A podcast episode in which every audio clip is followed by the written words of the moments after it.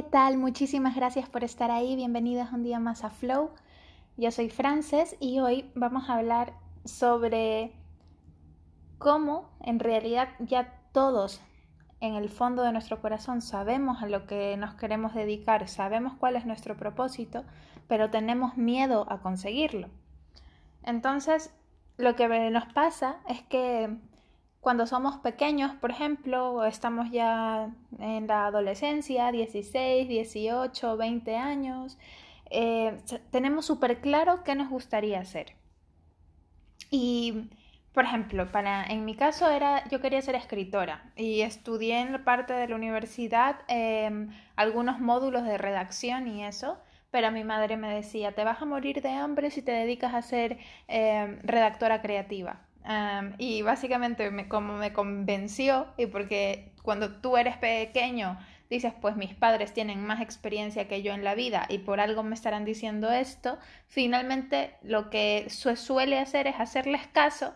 e ir por el camino que ellos te van marcando. El detalle está en que, ok, yo cambié mi, mis ganas de ser redactora creativa por marketing, que también ah, lo adoro y no estoy para nada arrepentida. Pero sí es verdad que con el pasar de los años, la parte de la redacción ha vuelto a mí y nunca la he terminado de dejar. O sea, siempre he visto cómo compaginar mi profesión de marketing con la parte de redacción y de lo que también me gusta hacer. Entonces, el detalle está en que todos sabemos, en el fondo, alguna vez hemos tenido esa inclinación por dedicarnos a algo que tal vez no estaba bien visto o no genera suficiente dinero o, o nuestro, hay que seguir la herencia de la familia, bueno, miles de razones por las cuales la gente se aleja de lo que su corazón le dijo en sus años de juventud que querían hacer. Y lo que pasa es que nosotros eh, tenemos como estas personalidades, se podría decir, eh, que están en nuestro cerebro. Y entonces son como una junta de directivos. Y tenemos al directivo que no quiere que nos hagamos daño, que se preocupa por nuestra seguridad. Tenemos al directivo que se encarga de ponernos eh, la máscara social para ser eh, aceptados por la sociedad. Y tenemos estas serie de personalidades que más hippies o más apasionadas, que pueden ser en unos casos alguien que quiere ser un artista, eh, pintar, músico, eh, jugar videojuegos, etcétera, o sea, distintas pasiones que normalmente cuando vamos creciendo y ya vamos llegando a la edad adulta, los vamos aparcando en, el, en un closet, los encerramos en un closet básicamente a esas personalidades em, que lamentablemente la vida nos ha hecho dejar aparcadas, ¿no? Por un momento. El detalle está en que estas personalidades se quedan en ese closet encerradas y dejan que, la parte más social, ese, ese, perfil más social, sea el que lidere la vida que llevas y hace que tomes decisiones sobre qué tipo de trabajos escoger o qué tipo de carrera escoger, etc. Y, y estas personalidades se quedan encerradas en el closet porque tampoco quieren hacer un lío, entonces aceptan que para no generar un lío en tu vida, pues se van a quedar ahí encerradas. Y lo que pasa es que en realidad ellas nunca desaparecen al 100%. después, en, en, la crisis de los 40, por ejemplo, muchas personas se dan cuenta de que han dedicado su vida a hacer algo que en realidad no los llena y que les gustaría cambiar. Y, y entonces empiezan a decir, jo, es que Quiero de verdad hacer lo que amo, quiero sentir pasión por lo que sea que hago. Estoy desperdiciando mi vida, me quedan tantos años más y, y yo siento que de verdad no he disfrutado cada día de mi vida como si fuera el último. Entonces, eh, ¿qué pasa en ese momento eh, o en esos momentos de crisis? En esos momentos de crisis lo que pasa es de que tus personalidades o esta personalidad eh, de tu esencia sale del closet y empieza a hacerte una serie de, de como maldades, entre comillas, para que despiertes y para que al fin te des cuenta de que ya es hora de que vayas a por lo que de verdad quieres. Em, Y, y, por ejemplo, ¿qué, ¿qué, cosas te hace? Te hace como un hacking, básicamente, te hackea el sistema. Y tú, algo que sueles hacer súper bien en tu, con tu fase social, por ejemplo, el hablar en, presentaciones o el, el, conocer gente nueva, lo que sea, de repente un día te enfrentas a la misma situación que te enfrentas todos los días y de repente no puedes hablar, se te olvida todo, eh, yo qué sé, algo, o sea, que nunca te suele suceder y, de repente no entiendes por qué te está pasando, pero pasa. Eh, eso te suele hacer, te suele también em, hacerte olvidar de las cosas, eh, cuando tú eres, no eres una persona normalmente olvidadiza, pero de repente se te empiezan a olvidar las cosas que para tu esencia no son tan importantes, pero para tu Em, personalidad social sí. Em, bueno, empieza a hacer esas pequeñas cosillas para intentar ayudarte a despertar, a decir, ok, hasta aquí, ya es hora de que me dejes salir del closet porque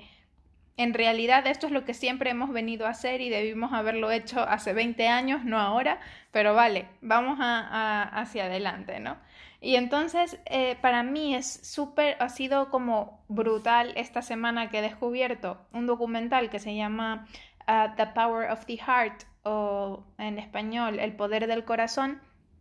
Y lo que hace, o sea, es un documental impresionante que, que habla sobre la conexión entre la mente y, el corazón y el, el, papel del corazón que va más allá de ser un órgano que bombea sangre. Eh, es como la intuición, básicamente. Y para mí es ahí donde, donde reside tu esencia. En el momento que tú aprendes a comunicarte con tu corazón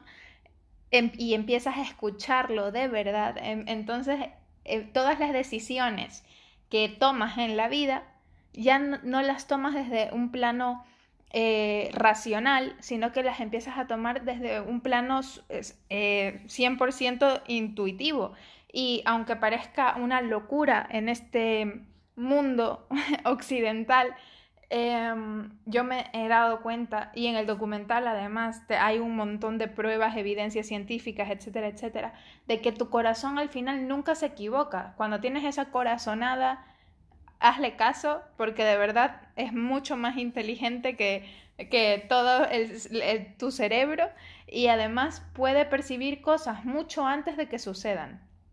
es como que un poco como que ve el futuro, no, no sé cómo, pero ya lo, lo, lo, sabe. Y en el documental hay evidencias científicas de eso.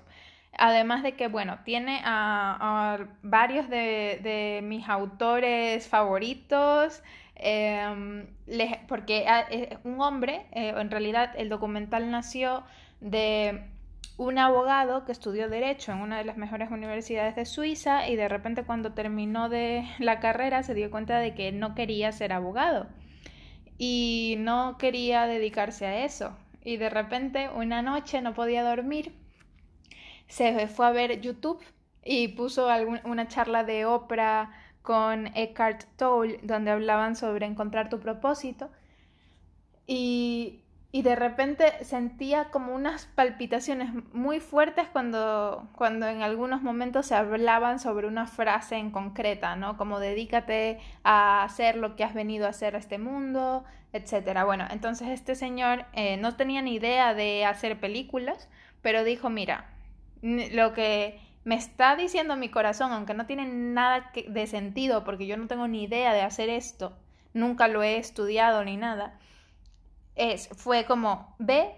recorre el mundo eh, y entrevista a todas las personalidades que han investigado el poder del corazón o que, y, y que hablan sobre el tema. Entonces este señor ha entrevistado a Maya Angelou, a Paulo Coelho, a Isabel Allende,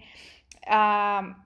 Mark Nepo, a Eckhart Tolle, a Gary Zukav, bueno, a una serie de, de personas que, vamos, que han cambiado un poco eh, todo el mundo espiritual barra New Age o que han intentado traer un poco de ese conocimiento oriental aquí a Occidente, ¿no? Entonces les súper recomiendo el documental, está en YouTube gratis, eh, en inglés o también está en la versión en español, o sea, no pueden estar un día más sin ver este documental. Y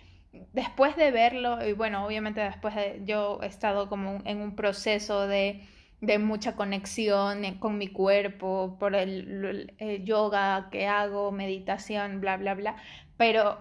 cada vez más, cuando, este, o sea, después de haber visto este documental, también es verdad que me di cuenta de, del poder que tiene esa intuición y que a veces yo no le hago mucho caso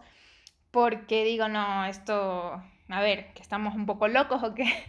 pero ah, después de ver este documental he decidido que por lo menos por un tiempo le voy a hacer caso solo a mi corazón y solo a lo que él me diga. Y luego en algún otro podcast, para que esto no sea tan largo, podemos hacer alguna meditación para conectar con el corazón y para empezar a escucharlo. Em, y eso es todo por hoy. Espero que te haya gustado y nos vemos en un próximo capítulo.